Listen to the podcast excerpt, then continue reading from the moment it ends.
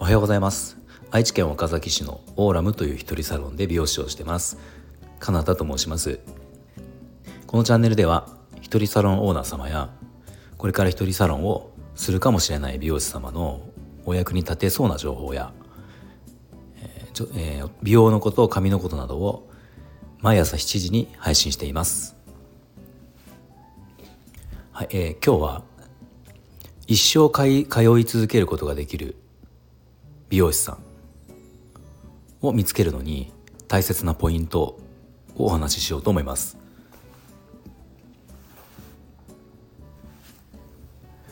まああのある程度の年齢になった時に20代そうですね前半ぐらいまではまだそういう感じじゃないかもしれないけど、まあ、20代後半から、まあ、それ以上ある程度こう大人になった時って決まった美容室があるかないかって、えー結構大きいのかなと思うんですね。まあ僕はその美容室もそうだしあの、まあ、僕は美容室は行かないんですけど、うん、歯医者さんとかお医者さんかかりつけのお医者さんとかっていうのもあのまあ引っ越しをよくする方とかだとなかなかその行った先で見つけるのって大変だったりすると思うんですよね。で僕もあの歯医者さん見つけるのって今今気に入ったところに行ってるんですけどやっぱり苦労したんですよ。で美容室もやっぱり皆さんの話を聞いてるとまあ結構それと同じぐらいあのある程度大人になった大人の世代のお客様にはなればなるほど自分のその行きつけの美容室っていうのが見つからないっていうこと自体が、まあ、結構そのなんだろうなストレスまではいかないんですけどちょっと困る。っていうのはよく聞くんですよね。でじゃあまあそのどうしたらその行きつけの美容室まあ要は美容室というか美容師さんですよね。自分の、えー信頼してもうずっとこの人に任せてみよう任せようって思える美容師さん。に、まあ、どうしたら出会えるかっていうことをお話ししようと思うんですけどまあいろいろあると思うんですがとりあえず、えー、とポイント僕はもう3つあるので3つのポイントを今日、えーご紹介しようと思います。え1つ目は SNS ですね SNS をチェックするまあこれは結構今皆さんやってる方多いと思うんですけどあのもう SNS とかまあブログでもいいんですけど情報発信をやっぱり継続してある程度や継続してしてる美容師さんから探す、うん、っていうのは結構重要かなと思います。うん、やっぱりそのまあ昔はホームページがあってそこの中での情報で、まあ、十分だったというか、まあ、それしかなかった時代もあったと思うんですけど今は個人個人の美容師さんがそのまあインスタとか TikTok とか、まあ、いろんなものを使ってブログもそうですけどねあの、まあ、いろんなことを発信できるじゃないですか。ヘアスタイル得意なヘアスタイルはもちろんだしその仕事に対する考え方もそうだし接客のスタンスとかまあとにかくいろんなことをこう発信できるんですよね。まあ、これを見ることができるっていうと見るのはあのなんかお店に実際にその美容師さんのとこに行った時に価値観が合わないなとかなんかこう生理的に合わないなとかっていう失敗を事前に防ぐことができるのかなと思うんですね。そうなのであのまあ時々発信をしてる情報発信をしてるとかもう1年前まではしてたけどそこから止まってるっていうの美容師さんのその SNS なんかだとなかなかそれは判断しづらいと思うんですけど、まあ、ある程度こう常に情報発信を続けてる美容師さんのその SNS などをチェックすれば、まあ、なんとなくその辺っていうのは分かるのかなと思うので、まあ、情報発信をしてる美容師さんの中から探すっていうのはあの、まあ、今の時代だったら重要かなと思います。逆に言えば美容師さんの立場で話をすればこの時代にその情報発信を全くしていない美容師さんっていうのは新しくその自分の価値観に合うお客様自分が獲得したい層のお客様をあの獲得することはかなり難しいのかなと思いますね。はい、えーでえーじゃあ一生髪を任せられる美容師さんを探す？ポイント。2つ目ですね。2つ目は3回は通ってみるっていうことですね。まあこれはあの、まあ、初めて行った美容室初めて行ってみてまあもちろんそこで嫌だなと思ったらそれはもう、まあ、問題外なんですけどまあ、まあいいなと思った、まあ、例えばそのもうそこで確定で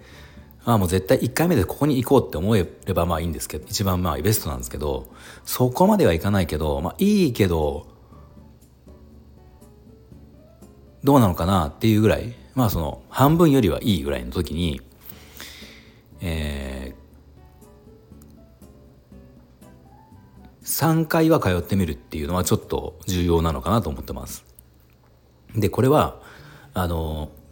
まあ、やっぱり僕でもそうなんですけど初めて見えたお客様とまあ何度か来てくれてるお客様に対してのそのスタイルの提案のする距離感だったりとかまあこうお話しする内お話というかこうねあのまあ、カウンセリングの時のその欲しい情報とか、まあ、得る情報なんかも、まあ、ちょっと違うんですよね。うん、っていうのもあるしあの、まあ、これ実際にあった話で僕の、まあ、僕のところに見えたお客様初めて見えた時に、うんまあ、確かこれも何か SNS を見て来てくれてたお客さんなんですけど、まあ、その方希望された髪型がベリーショートだったんですよ。でベリーショートで、えー、ベリーショートは決まってるけどあとはお任せでっていう、まあ、あのオーダーだったんですね。で、えー、まあそこでそのお任せされた時に僕、まあ、美容師さんが考えるのってまあ、ベリーショートは決まってるんだけどそのこの人の雰囲気とか合う雰囲気ってまあいろいろ考えるんですけどやっぱり着てる洋服って大きな、ね、こうよあのー、材料の一つで、まあ、洋服とかメイクですね。で僕はその人見た時にまあちょっとこうガーリーな雰囲気というか女性らしい雰囲気の可愛らしいおしゃれな雰囲気の方だったので、まあ、それに合うようなベリーショートまああまりこうなんて言うんだろうボーイッシュになりすぎないようなあの女性らしい雰囲気の残ったあのベリーショートを、えー、着らしてもらったんですね。でまあ結果気に入っていただいてまた2回目来店していただいたんですけどあのこの時にもう雰囲気は全く違ったんですね。1回目の時はあのすごくガーリーな雰囲気だったのが2回目はあのかなり個性的な雰囲気で、まあ、なんならちょっとこうハードな、まあ、要はイメージで言ったらこうレザーのライダースとか着て着ててもおかしくないようなもうそのガーリーとも真逆なちょっとハードな雰囲気だったんですよ。でその時に希望された髪型もあのちょっと個性的な、まあ、エッジの効いた雰囲気のスタイルだったのでまあ、そこでねその前回の話をした時にしたんですよ僕が。あ随分雰囲気違いますねって言って「あのー、あそうなんですよ」って私結構こんな感じなんですみたいな話になってあえじゃあ前回の時は珍しい感じだったんですねって雰囲気がっていう話で。でまあ前回の前回のスタイルはそれでそれでそれはそれで気に入ってたんだけど、まあ、結構私こんな感じが多いんですよねみたいな感じで、えー、そう話をしてっていうことがあったんですね。まあ、なので結構1回では分からないことっていうのはあって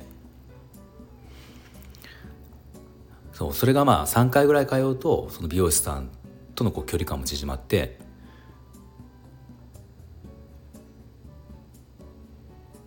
まあ、いろんなことがこう分かるのかなっていう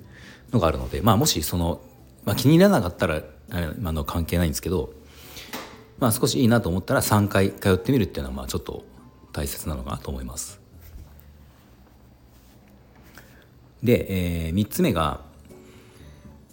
自分の価値観と合う人に紹介をしてもらうっていうのも有効なのかなと思います。であのまあ紹介だけではダメなんですね。ダメというかただの紹介ではあの ちょっと価値観が違う方とか、あのまあ、ファッションの雰囲気が違う方とかそう考えが違う方に紹介そのしてもらうとその方は合うかもしれないけど自分には合わないかもしれないっていうねその相性がっていうことがあるので、まあ、なんとなくお付き合いとかあの普段接していて自分の価値観と合う人に美容室を紹介してもらうっていうのはあのかなり自分が、えー、気に入る美容師さんに出会える可能性は高いかなと思います。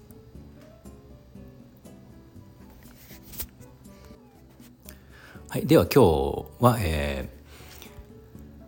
ー、一生髪を任せようと思える美容師さんに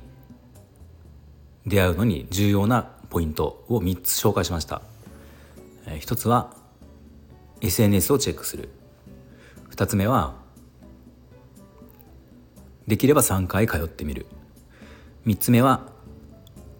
価値観の似たお知り合いに紹介をしてもらう。っていうこの3つですね、うん。まあ、他にもあると思うけどとりあえずこの3つは、まあ、あの重要なのかなと思います。はいでは、えー、今日の内容が少しでも参考になったようでしたらいいねボタンフォローをぜひお願いします